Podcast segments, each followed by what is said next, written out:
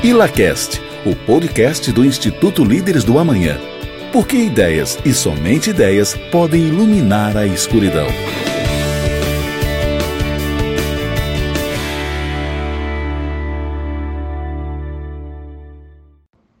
Bem-vindo ao ILACAST, o podcast do Instituto Líderes do Amanhã. O Líderes do Amanhã é um instituto que busca formar jovens lideranças empresariais comprometidas com os ideais da liberdade e o Estado de Direito. Eu sou Flávio Venturim e sirvo como associado 2 do Instituto. O livro escolhido para a gente discutir neste episódio é O Chamado da Tribo. Estou com o grupo Bruna Borjaile, Felipe Saldanha, Gustavo Lugero e Vinícius Malanchini. Hoje abordaremos o estudo do livro Chamado da Tribo, de Mário Vargas Llosa, ganhador do Prêmio Nobel de Literatura. Mário faz um apanhado de autores que influenciaram o seu pensamento liberal e mostra como o chamado para o pensamento coletivista sempre estará presente na sociedade. Hoje falaremos um pouco sobre cada um destes autores e faremos conexões entre eles e o que ocorre em nosso dia a dia. E você, já parou para pensar quais autores mais influenciaram o seu pensamento liberal? Bom, gente, hoje à noite a gente faz uma introdução ao pensamento liberal. Portanto, você que acompanha esse grupo, se ainda possui alguma dúvida, vale ficar atento aos próximos minutos. É, a obra O Chamado da Tribo põe em cena a trajetória é, intelectual de Mário Vargas Llosa, um jornalista, escritor e político peruano que se converteu ao liberalismo. Após décadas, é, Vargas passou do comunismo e do marxismo para o liberalismo isso ocorreu nos anos 70, quando em Cuba, durante o regime lá dos irmãos Castro, ele rompeu com a revolução e abandonou completamente as suas posições tradicionais de esquerda. É, Para ele foi uma dolorosa, ele aponta no livro, né, que foi uma dolorosa transformação é, que acabou conduzindo é, aos, conduzindo aos valores liberais e, por consequência, também algumas experiências políticas. É, foi quando começaram a chamar de liberal. E a gente sempre discute aqui no Líderes, né, todo mundo está aqui sabe, é que o liberalismo ele não tem o objetivo de ser imposto. Né? O curioso foi que, que ele, o autor, ele sofreu muitas críticas durante e após a revisão do seu posicionamento. Né? O abandono da, da esquerda passou a ser uma rejeição completa ao seu, ao, ao seu pensamento, inclusive a sua literatura. O que é curioso porque ele possui um Nobel de literatura, né? E aí a gente, a gente traz aqui mudanças de posicionamento, a gente já viu é, várias pessoas compartilharem aqui em reuniões, mas também a gente viu na palestra do Marcelo Mendonça no seminário de inverno. Alguém aí mais se identifica com essa crítica? É, o, valor da liberdade é, tornou-se então para Loza uma defesa para ele, né? Mas também uma defesa para que qualquer pessoa, como nós, possa defender a liberdade do pensamento. A gente vai discutir isso já já. E a partir desses sete pensadores, é, que a gente também já vai apresentar, é, o, o Lhosa conheceu uma tradição de, de pensamento que favorece o indivíduo frente a uma tribo, uma nação, uma classe, um partido ou qualquer coisa que compõe um grupo, né? E ele defende também que esse grupo, na verdade, defende a liberdade de expressão como um valor fundamental para o exercício de uma democracia e também de decisões políticas. É, e por falar em política, eu trago aqui algo que discutimos em reuniões presenciais ou também até outras reuniões é, fora do, do, grupo, que é o papel do Estado. Né? O Vargas ressalta que um governo liberal ele deve enfrentar a realidade social e histórica de maneira flexível, sem pensar que é possível enquadrar todas as sociedades em um único esquema teórico. Né? E, além disso, ele aponta que o Estado deve garantir liberdade, ordem pública, o respeito à lei e a igualdade de oportunidade. E falando em, em igualdade de oportunidade, um ponto que ele traz no livro é sobre o domínio da educação, né? Onde ele diz que a igualdade na educação não necessariamente significa que seja é, preciso suprimir o ensino privado, privado em benefício do ensino público. A gente discute aí, né, várias vezes sobre a questão de cotas, enfim. É, e eu trago aqui também um recorte é, feito no livro, que é a ideia do Milton Friedman, é, que é um economista liberal, o criador do cupom escolar. E em países é, como a Suécia, né, em países desenvolvidos como a Suécia, o Estado sempre dá aos pais é, um cupom, uma espécie de cupom, para permitir que eles é, escolham os melhores colégios para desenvolver os filhos, né? para desenvolver um indivíduo. E aí eu direciono aqui uma pergunta é, para os meus colegas aqui do Líderes do Amanhã, que são donos ou representam instituições de ensino. É, vocês acham que isso funcionaria no Brasil? Vocês adotariam? É, quais as consequências vocês avaliam é, para o negócio de vocês né? e também para uma sociedade? É, vou convidar a Larissa para compartilhar a sua opinião. Larissa, eu queria que você compartilhasse comigo e também com os nossos colegas a sua visão sobre esse cupom escolar. Por favor. Eu gosto bastante desse tema. Eu estudei um pouquinho para o fórum ano passado, a gente trouxe esse tema no júri. É, primeira coisa, você falou de igualdade de oportunidades, do papel do governo. Eu, Larissa, tendo a preferir uma, um papel menor do governo. Nem em educação eu acho que ele tem que interferir muito, mas eu acho que isso é um cenário ideal. Num cenário, do, por exemplo, do Brasil, eu acho sim que tem que ter um papel de. Eu acho que não investir em educação faria mais mal do que bem. E eu acho que um grande caminho para isso é sim a política de voucher, então eu concordo. É, eu acho muito válido em um país que investe tanto em educação, muito mais que muitos países desenvolvidos e tem um retorno tão baixo. Agora, quando você pergunta se eu, como empresa, adotaria, aí eu já tenho um pouco mais de dúvida. Eu lembro muito da palestra do William Ling do ano passado, quando ele teve não investir é, em setores que têm muita influência do governo, foi um papel decisivo para o sucesso deles.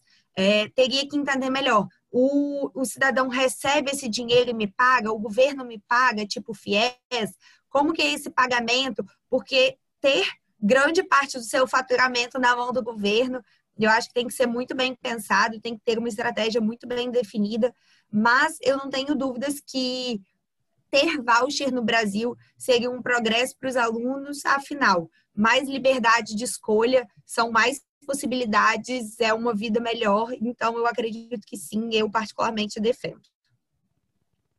Obrigada, Larissa. Pegando um pouco do que a, Larissa falou, eu também trago um recorte para a economia, né, que é algo que é, o Vargas traz muito na, na, sua obra e conecta totalmente com o primeiro pensador que a gente vai trazer aqui, que é o Adam Smith, é, o pai do capitalismo ou da, da economia, como preferirem. É, e eu queria também saber, eu fico lendo né, um, um, pouco da literatura e também pesquisando algumas outras referências, eu queria saber, sendo pai, como avaliaria Adam o seu filho nos dias de hoje? Né, em uma das suas obras, é, mais importantes, porém não a preferida dele, que é a Riqueza das Nações, ele traz a economia como base do progresso de uma sociedade. Então, como avaliaria Adam, por exemplo, é, os nossos cenários políticos, é, sociopolíticos econômicos nos últimos 20 anos, né? fazendo um recorte mais macro? Ou, de repente, fazendo um, um, um corte mais mercadológico, a nível de mercado, é, qual seria o diálogo hoje entre Adam Smith, Elon Musk, Jeff Bezos, né? e outras referências aí do, do mercado? Qual seria o argumento para afirmar o conjunto dos capitais que representam um país hoje, ou uma livre concorrência? E daí eu faço uma referência aqui na, na nossa última palestra, né, no, no, nosso último evento aqui do Líderes, onde o John elogiou o Brasil e disse ainda haver esperanças para um futuro próximo. E nessa mesma obra, A Riqueza das Nações, o Adam apresenta o seu olhar, é, onde ele diz que, do ponto de vista comercial, ter vizinhos ricos significa ter mercados prósperos para suas próprias exportações, inclusive. E aí eu pergunto, hoje na realidade em que vivemos, e alinhado a essa perspectiva, o Brasil é o vizinho rico ou o vizinho pobre? Fica a dúvida. É, e ele também questiona muito sobre a questão da moral, né, o quesito moral. Muito se fala sobre exploração é, do trabalho, inclusive incluindo essas duas referências que eu citei acima, é, exploração do trabalho em relação ao um enriquecimento egoísta, é que assim a gente pode chamar. É, e essas figuras, Elon Musk, Jeff Bezos e outros também mundiais, elas são reconhecidas como lideranças. É, e o pensador reforça também que o empresário ele deve dar exemplo aos seus, né? E aí eu direciono a pergunta para vocês, para a gente também levar para o final aqui, porque eu acho que é, vale a gente fazer essa troca. Vocês, líderes do amanhã, dão exemplo aos que empregam? E o Estado hoje é uma inspiração para alguém aqui? É, os gastos do Estado que enriquecem outros reis empobrecem a quem hoje? E por falar em moral, eu trago aqui também uma reflexão sobre o indivíduo né, e seus reflexos. Em, na sua obra Teoria da, dos Sentimentos é, Morais, o Adam apresenta, abre aspas, um espectador imparcial, um juiz ou árbitro que os seres humanos têm dentro de si e que, adotando sempre uma posição objetiva sobre o seu comportamento, julgam, aprovando ou condenando, condenando o que fazemos. Seria este indivíduo John Galt? Ou, de repente, Bruna, Felipe, talvez Flávio, Gustavo, Vinícius, talvez muito de nós, líderes. E para concluir aqui, por hora, a minha participação, eu deixo mais uma provocação estimulada por Adam, é, que diz que se sentir seguro é, em relação que o desculpa que o indivíduo na verdade deve se sentir seguros é, em relação aos seus direitos, né? Que se sentir seguro em relação aos seus direitos é fundamental para a existência de uma sociedade livre. E você, líder do amanhã, é seguro dos seus direitos? Ou você se vê, ou você na verdade se vê é, refém de juízes subordinados que defendem a voracidade daqueles que clamam por justiça? Quanto mais cresce o Estado e mais atribuições ele assume na vida de uma nação, mais diminui a margem de liberdade de que gozamos nós, cidadãos. E aí, a qual tribo você pertence? Diferentemente de Adam Smith, que apresentou uma visão mais econômica do liberalismo, Gasset concentrou seus estudos numa visão filosófica do individualismo. O José Ortega y Gasset, que viveu entre 1883 e 1955, e como o Flávio mencionou, era um filósofo e humanista que influenciou fortemente o renascimento cultural e literário da Espanha no século XX, durante os estudos do José, ele foi profundamente afetado pela escola filosófica neo-kantiana, no idealismo transcendental. Esse estilo de pensamento tem como base o argumento que o sujeito consciente conhece os objetos não, com, não como eles são em si mesmo, mas apenas a maneira como eles aparecem para nós. Ou seja, a maneira como o mundo ao nosso redor, tudo que existe e as pessoas percebem, tem origem de sua própria mente. E nada que você visualiza ou observa pode ser tirado desse viés.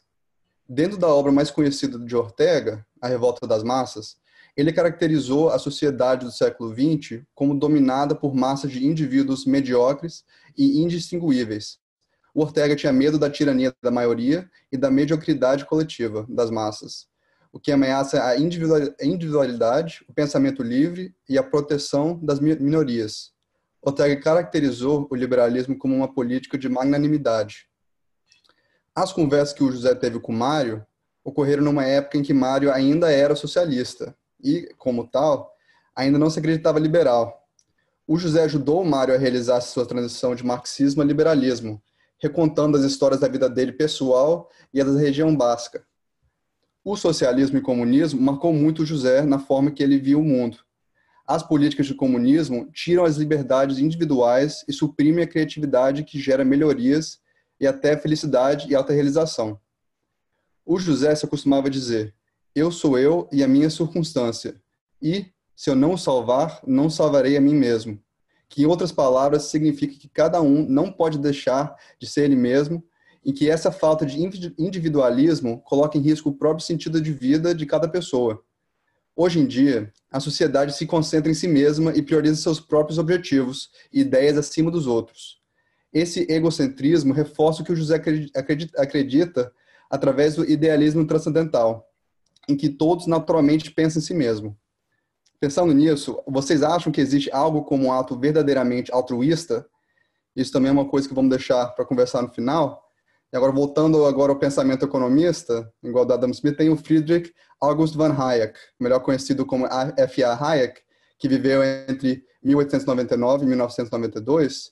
Ele era um economista britânico, nascido na Áustria, e mais conhecido por suas críticas de bem-estar social keynesiano e ao socialismo totalitário. Hayek serviu na Primeira Guerra Mundial durante sua adolescência e depois de servir na guerra, Hayek encontrou sua amada Viena devastada e a confiança do seu povo quebrado. Ele diz que essa experiência na guerra criou um desejo de ajudar a evitar os erros que o levaram à guerra, e foi isso que o traiu para a economia.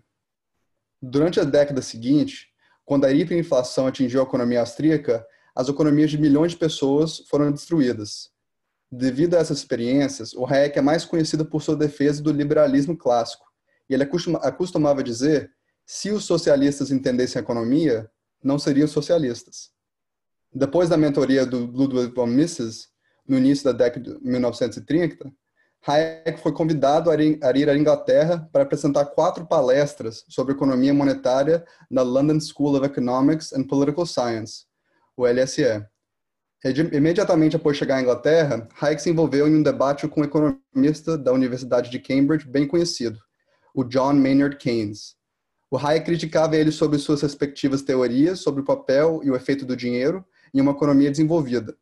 Hayek escreveu uma longa revisão crítica do livro do Keynes, A Treatise on Money, a qual Keynes respondeu vigorosamente, no decorrer de qual atacou o próprio livro recente do Hayek, Prices and Production. Ambos os economistas foram criticados por, por outros economistas, e isso fez com que cada um repensasse sua estrutura, repensando suas próprias visões e melhorando suas teorias.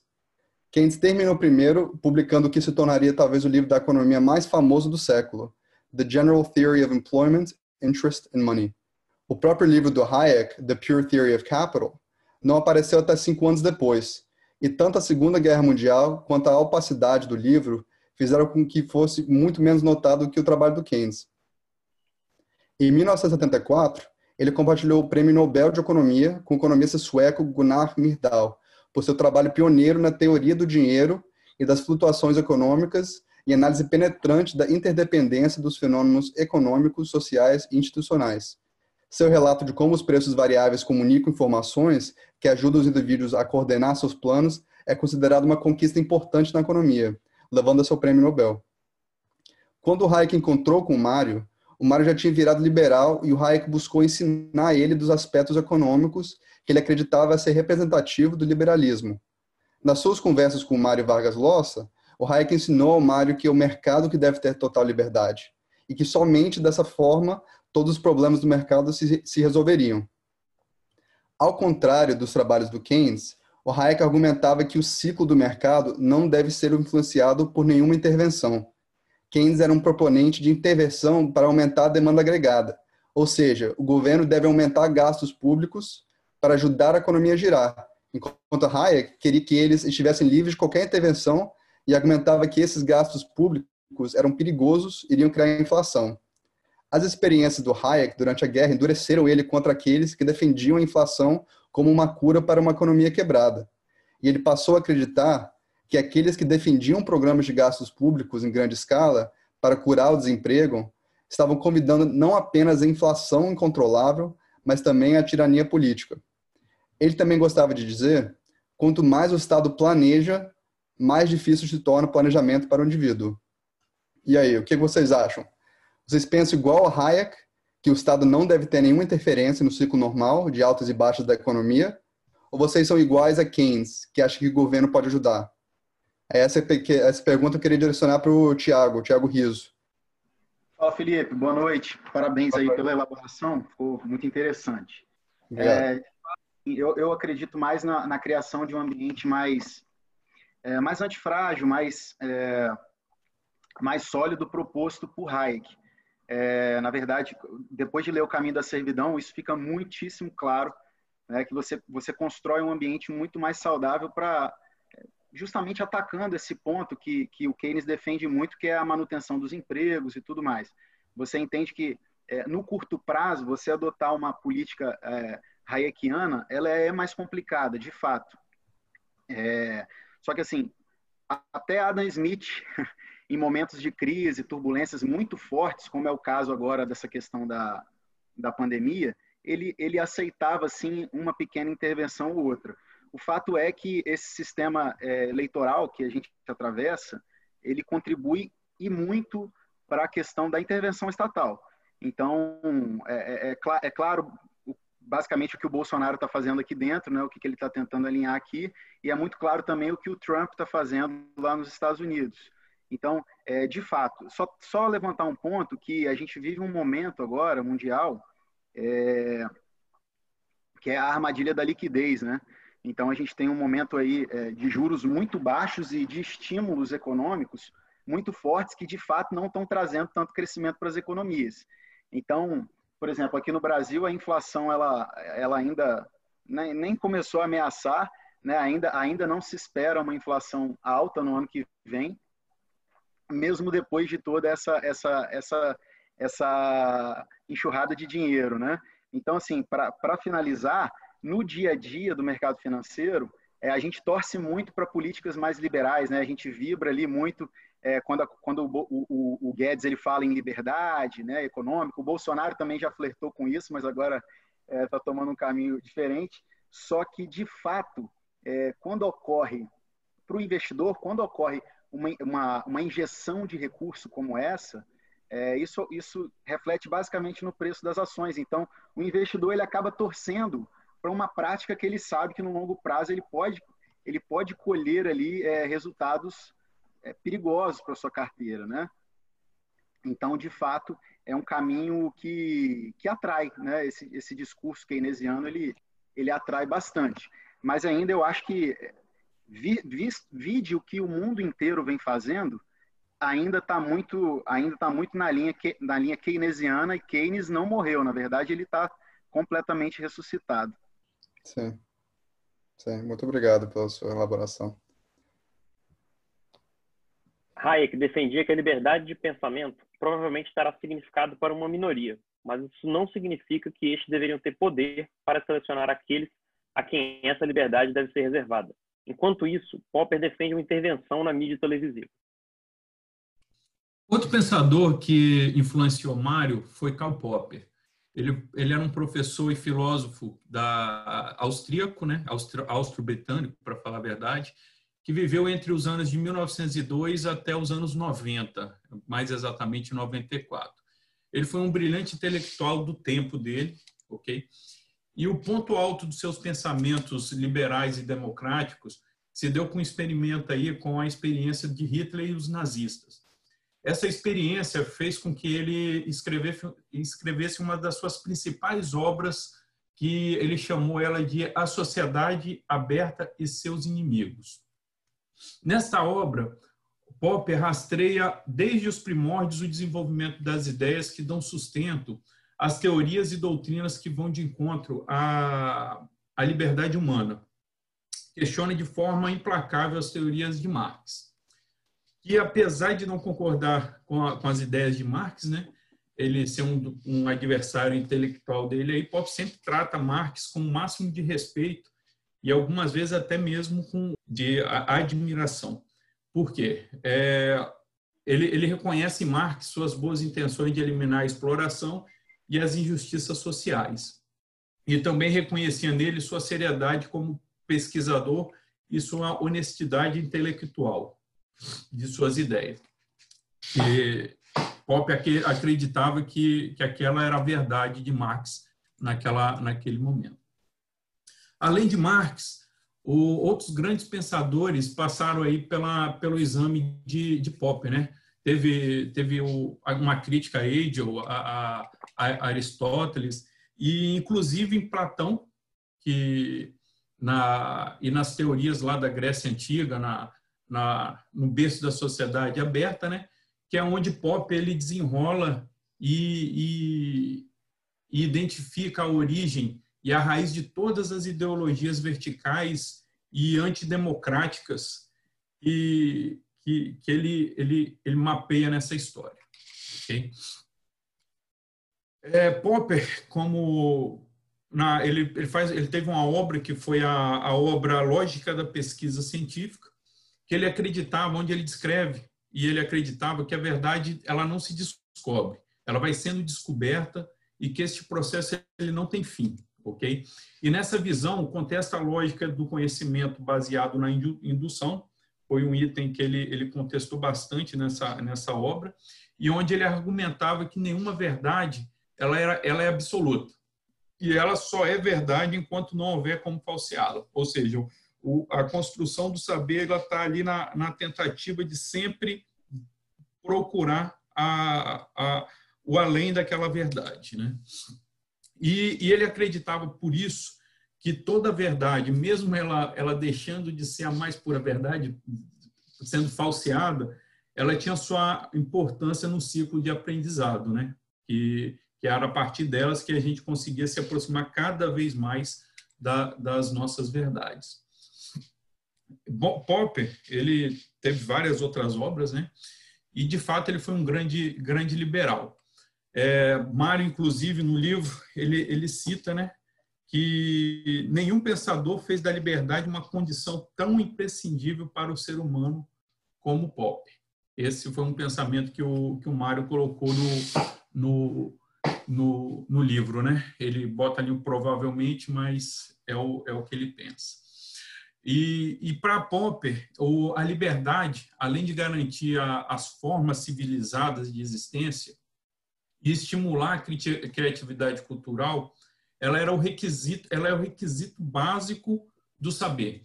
O exercício que permite o homem aprender com seus próprios erros e, portanto, superá-los, aprender a partir desses, desses erros. Ok? É, apesar de um defensor da liberdade individual, Popper tinha uma visão que sempre seria necessário um Estado mínimo. É, ele acreditava que deveria haver um Estado mínimo, uma estrutura mínima para manter a organização social. É, na visão dele, o Estado deveria existir para garantir um, um ambiente onde, onde fosse formado o ponto de partida de cada indivíduo, para a gente garantir é, a igualdade de oportunidade para todo mundo, ok? Que, que para, para desse ponto de partida é, todos os indivíduos serem terem a mesma condição de é, a mesma condição de se desenvolver, ok? Na, na visão dele, o Estado deveria manter uma educação pública de alto nível e atreladas ao Estado também teria várias iniciativas sociais de, e aqui na visão dele, o economicamente mais fraco ele deveria ser protegido do, do economicamente mais forte. E ele chega a equiparar que a, que a, que a economia ela pode ser tão, tão violenta quanto a, a, a violência física. Né? Então, a, a, através dessas políticas sociais, é, ele acreditava que, que deveria ser criado instituições para garantir, por exemplo, aposentadoria, seguro-desemprego, enfim, é, garantir que os mais fracos é, economicamente fossem aparados pelo Estado para ter um ponto de partida, para que fosse criado aí a, a igualdade de oportunidade. Mas, afinal, qual seria o aparato mínimo adequado para garantir essa igualdade de oportunidade? Né? É, é, é difícil definir isso. Né? A Larissa, mesmo no comentário dela, comentou do contexto Brasil e outro, outro país. Né? Então, cada, cada local teria essa, esse, essa conjuntura. Ele também tinha uma, uma visão que as mídias elas deveriam ser controladas pelo Estado. Ele sustentava que, que a democracia ela não conseguiria sobreviver se não tivesse um controle efetivo da televisão. Porque ele acreditava que eles tinham um poder ilimitado na construção do ambiente moral e cultural da civilização. Ou seja, eles teriam um, um, uma, uma, um poder muito grande nessa formação. Então, assim, Popper, apesar de ser um neoliberal, tinha alguns pensamentos que vão de encontro ao, ao indivíduo, ok? Mas, por exemplo, é, no questionamento dele, qual, qual, seria, qual deve ser o papel do Estado da, nas vidas dos indivíduos, né? até onde é permissível privar liberdade individual para a gente conseguir garantir essa oportunidade justa para todos. E o que dizer, né, do Estado controlar o que a gente assiste, né, o que, que a gente deve assistir, o, o conteúdo que vai ser transmitido. É, eu não sei se eu, o Fábio está aí, é, eu queria até perguntar a ele, o Fábio, trabalha na mídia, né? A Bruna também, só que ela está no grupo, se ela quiser se pronunciar.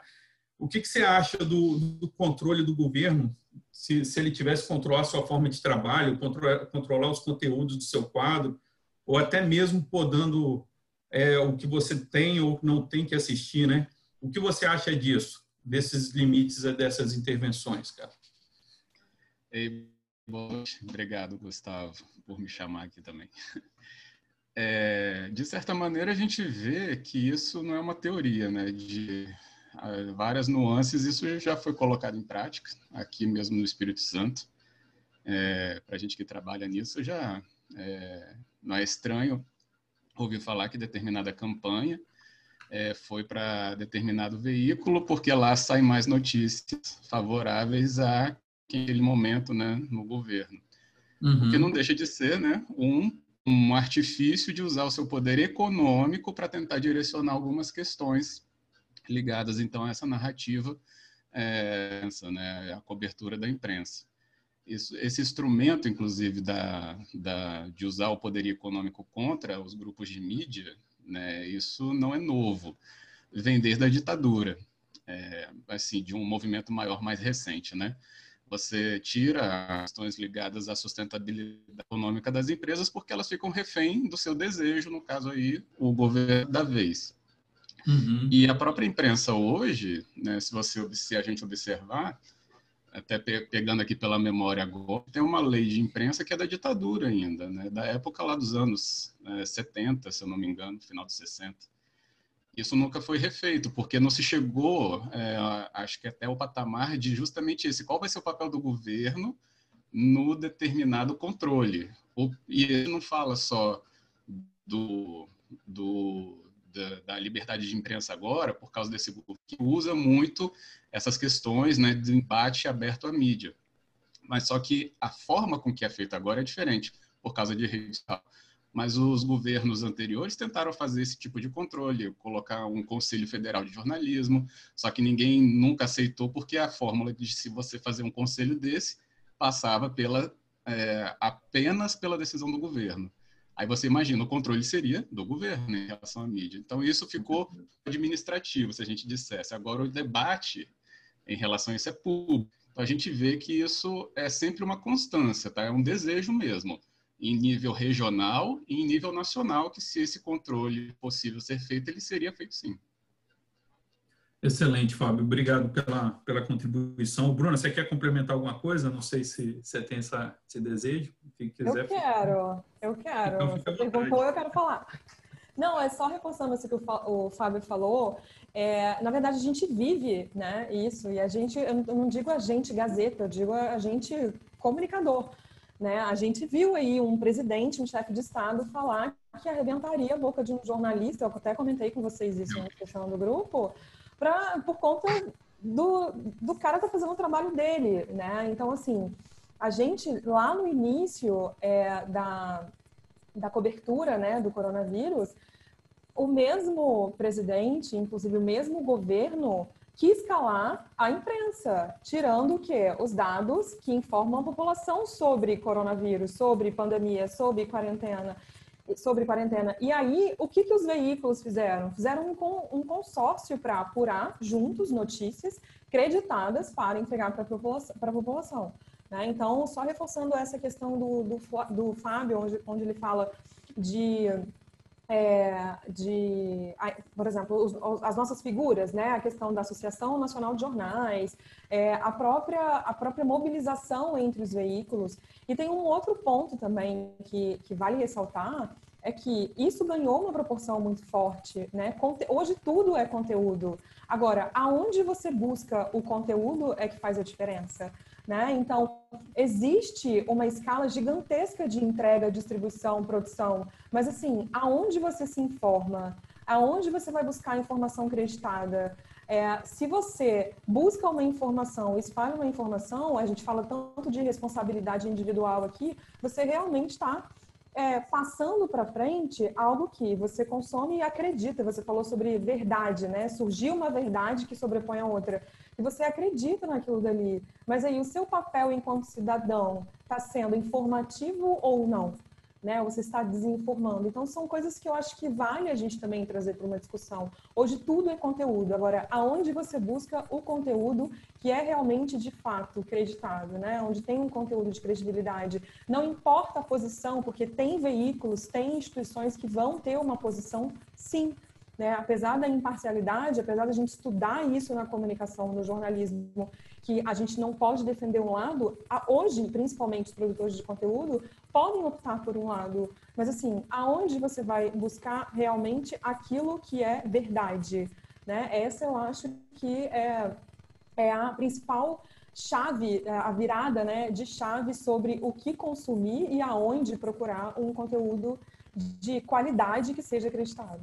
Mas se você me permite, só para complementar é, nessa análise, de que acho que hoje a gente está aqui, quem está aqui no quadradinho está vendo essa transmissão, é fruto de um trabalho de uma imprensa forte, entendeu? Porque foi feito lá atrás, naquele final do governo José Inácio, no meio dele, e se o Líderes é um fruto do ES em ação, é, é porque o ES em ação surgiu por causa de uma imprensa forte naquela época que peitou um governo de Estado afirmando que havia, sim, ali problemas de corrupção e a gente viu o que, aconteceu quando esse problema de corrupção se encaminhou para as questões jurídicas necessárias e a sua elucidação. A gente tem um Estado hoje, e, e é frisado sempre, que tem excelência em conta pública, mas porque a lição lá atrás foi muito dura, mas dura porque foi exposta.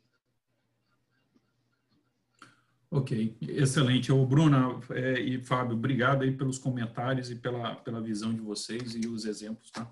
Muito obrigado. É, dando continuidade, o outro pensador que, que deu, deu base para o pensamento de Mário foi Raymond Aron, ok? Ele, ele foi nascido também no início dos anos 1900, ele nasceu em 1905 na França, ele frequentou a, a, a École Normale, foi colega de outras grandes mentes, é, entre eles é, é Jean-Paul Sartre, né? É, Raymond Aron, no caso, né? Ele dizia que nenhum outro lugar na época normal ele tinha estudado tantas, ele tinha encontrado tantas pessoas por, inteligentes por metro quadrado. Então ele foi amigo do, do grande amigo do Jean-Paul Sartre, que no início eles foram grandes amigos e inclusive co-discípulos, né? Eles, eles, compartilhavam no início uma, uma mesma visão, né? Porém, posteriormente, eles passaram a ser é, rivais ideológicos, né? Sendo é, bastante debatidos entre eles, né? Dentre as várias obras de Aaron, é, eu gostaria de destacar aqui o ópio do, dos intelectuais, né? Onde Aaron ele realiza um minucioso estudo das teorias marxistas. Né? É, nele, o Aaron ele desmistifica o, o, o, mito da esquerda e esclarece as suas ilusões, né? E, e, ele faz isso sempre tomando a, com base a realidade, nunca fazendo uma abstração teórica, como costuma se ver na, nas outras linhas de, de avaliação. É, e nessa, nesse, nesse pensamento que Eron ele elabora a sua defesa da razão, né, da democracia e da liberdade, criticando de forma bem lúcida e, e o, o, o, autoritarismo, o fanatismo e, e a idolatria política, é, chegando a equiparar o comunismo a uma religião, né, porque porque ele acreditava que ela, que ela não tinha uma fundamentação calcada é, é firme, né? São baseados em crenças dogmáticas, no caso. É, é, ele foi um pensador bastante sereno, né? De, de inteligência bastante penetrante, né? Um intelectual desapaixonado que poucas vezes perdeu sua, sua linha, né? Sua, sua conduta, é, com, com exceção de um evento que foi a Revolução Estudantil, né? Que ele, ele viu mudando os, os as, a, as bases reais da, da, da revolução, né, e, e, acabou tendo uma infiltração do, do movimento esquerdista, foi quando ele, ele se pronunciou, e mas foi poucas vezes, né, e, e além dos ópios, do ópio dos intelectuais, ele escreveu outras boas obras e contribuiu bastante para o pensamento da liberdade individual. Ele prezava demais pela liberdade humana, é, também foi um grande liberal, e foi o primeiro intelectual, inclusive, da sua época, que pregou, é, ele como francês, né, é, ele pregou a independência da Argélia é, é, ele foi o primeiro a comentar sobre isso, sobre a independência da Argélia. Ele dizia que esse, esse fato era inevitável e, e ele, ele, confrontou aí toda a direita francesa, né? Ele foi bastante criticado e ele afirmava que, que essa independência ela tinha que, que ocorrer porque os franceses, né, os campeões das, das liberdades, né, não poderia negar aos argelinos o, o o direito de criar seu próprio Estado, né, a liberdade de criar seu próprio Estado e poder escolher seus próprios governantes. Apesar de seu grande brilhantismo, lhe faltava um pouco de brilho nas discussões.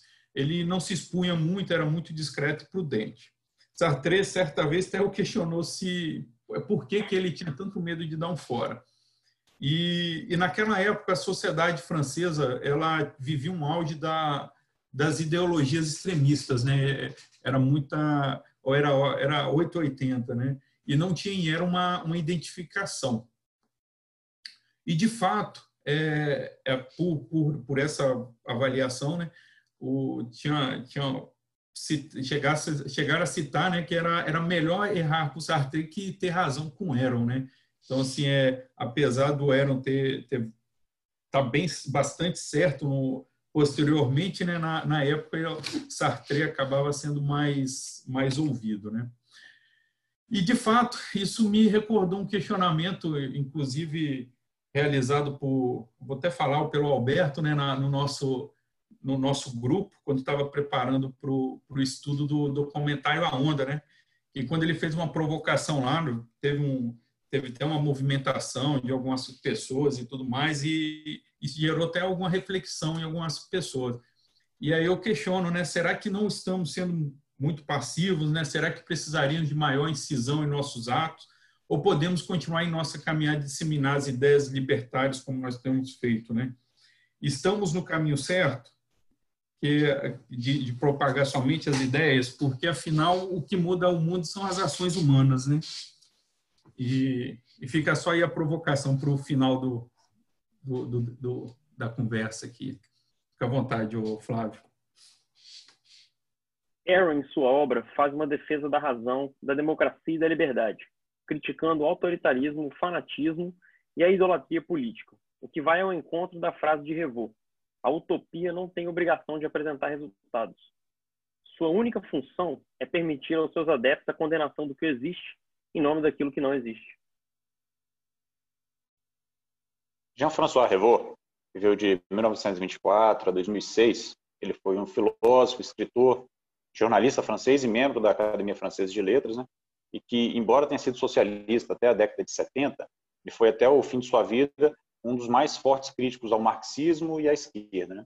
Foi conhecido pelo seu inconformismo e por se definir também como um intelectual de direito. Né? Ele publicou cerca de 30 livros, sendo que o primeiro deles foi Para Que Filósofos, né, em 1957. E através desse livro, ele rompeu com a, com a, com a linha acadêmica e se consolidou é, na linha jornalística como pensador político também. Ele tem outras obras bem relevantes, as duas principais, né, as que mais se destacam é Tentação Totalitária e Como Terminam as Democracias. E aí, nesse livro, Como Terminam as Democracias, foi publicado em 83, né, que, por sinal, foi muito bem escrito e prende muito bem seu enredo, segundo o próprio Mário Vargas, né, Nesse livro, Jean-François promove a impressão de que, a não ser que tenha uma mudança radical e, ao mesmo tempo, improvável nos países liberais, a democracia vai acabar. Né? E a tese para essa, essa impressão era de que o comunismo soviético havia praticamente ganhado a guerra contra o Ocidente democrático, lembrando que o livro foi publicado em 83, né, no, no auge da Guerra Fria, e que a responsabilidade por essa vitória do comunismo sobre a democracia era da própria democracia, que por apatia e covardia, acabou colaborando com o crescimento do comunismo. Né? E aí um exemplo disso, que ele traz no, no livro, né, é que durante a Guerra Fria, ninguém nos Estados Unidos ou na Inglaterra se atreveria a falar em, em libertar a Polônia do comunismo. Em contrapartida, na União Soviética, se falava abertamente em libertar do capitalismo os outros países, inclusive isso era vendido de uma forma muito, muito enfática. Né? E eu vou citar algumas evidências dessa eficácia da União Soviética nessa desconstrução da democracia no Ocidente. Alguns exemplos que a gente tem são os frequentes protestos em prol de, de ideais comunistas o posicionamento de intelectuais, de políticos e do sindicato e os frequentes ataques contra a democracia e o liberalismo. Outro livro que se destaca na, entre as obras de, de Revaux é Tentação Totalitária, foi publicado em 76, uns anos antes do, do livro anterior que a gente comentou, de como terminam as democracias. Né?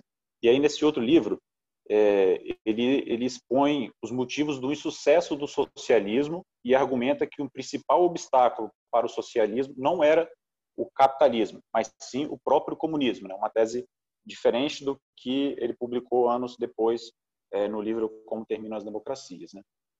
E aí, voltando a esse livro Tentação Totalitária, né, ele justifica essa, esse insucesso do, do, comunismo devido a esse modus operandi do comunismo, né, que faz com que ele se sabote e impeça de crescer essa autocrítica que a esquerda fez crescer no seu interior até causar uma paralisia intelectual, segundo segundo Revaux, e sua fascinação pela ditadura e o totalitarismo são alguns exemplos das formas como o socialismo se sabota, impede que ele cresça, né?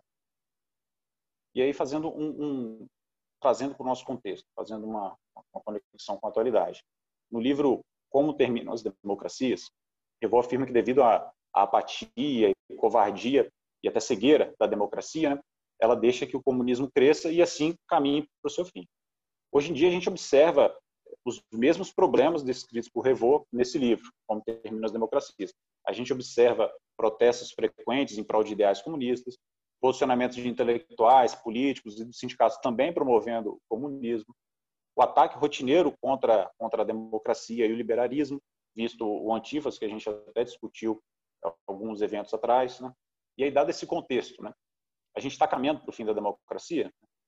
Há quem diga que sim, até casando com o discurso de, de Revaux nesse livro, né?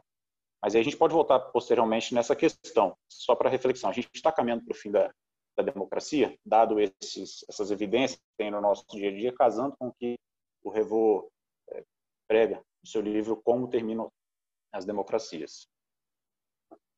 O próximo pensador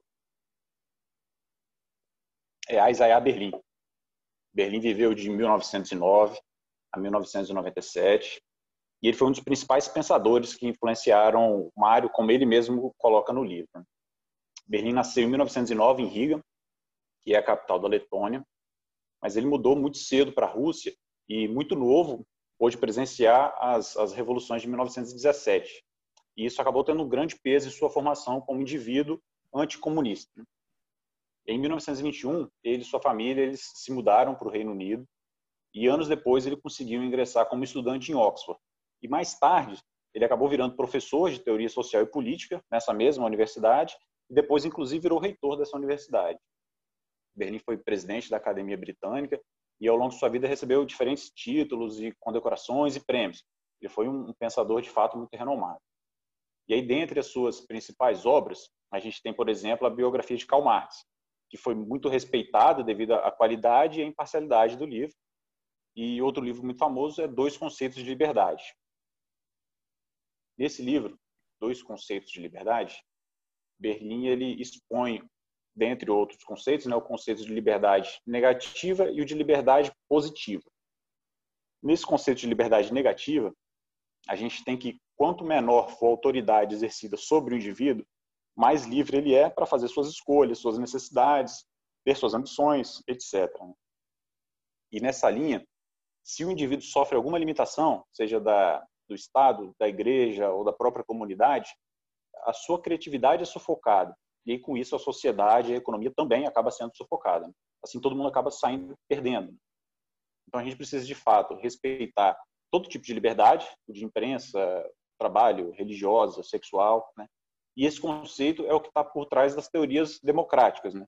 onde a gente precisa que coexista pontos de vista diferentes. Então, esse é o conceito de liberdade negativa. Agora a gente vai falar sobre o conceito de liberdade positiva, que é diferente, bem diferente, na verdade. Né? A liberdade positiva, ela prega que há mais liberdade quanto mais homogênea for a comunidade. Né? E nessa linha, um exemplo de aplicação desse conceito é quando a gente escuta que tem diferença de liberdade entre o indivíduo que nasce na favela e o indivíduo que nasce numa família rica. Né? O indivíduo negro, o indivíduo branco, ou o caso dos judeus, por exemplo, na época do nazismo. E esse conceito é o que está por trás das utopias sociais, que consideram o eu social mais importante. Né? Mas, ao mesmo tempo que está por trás dessas utopias sociais, de regimes comunistas, de regimes até nazistas, né?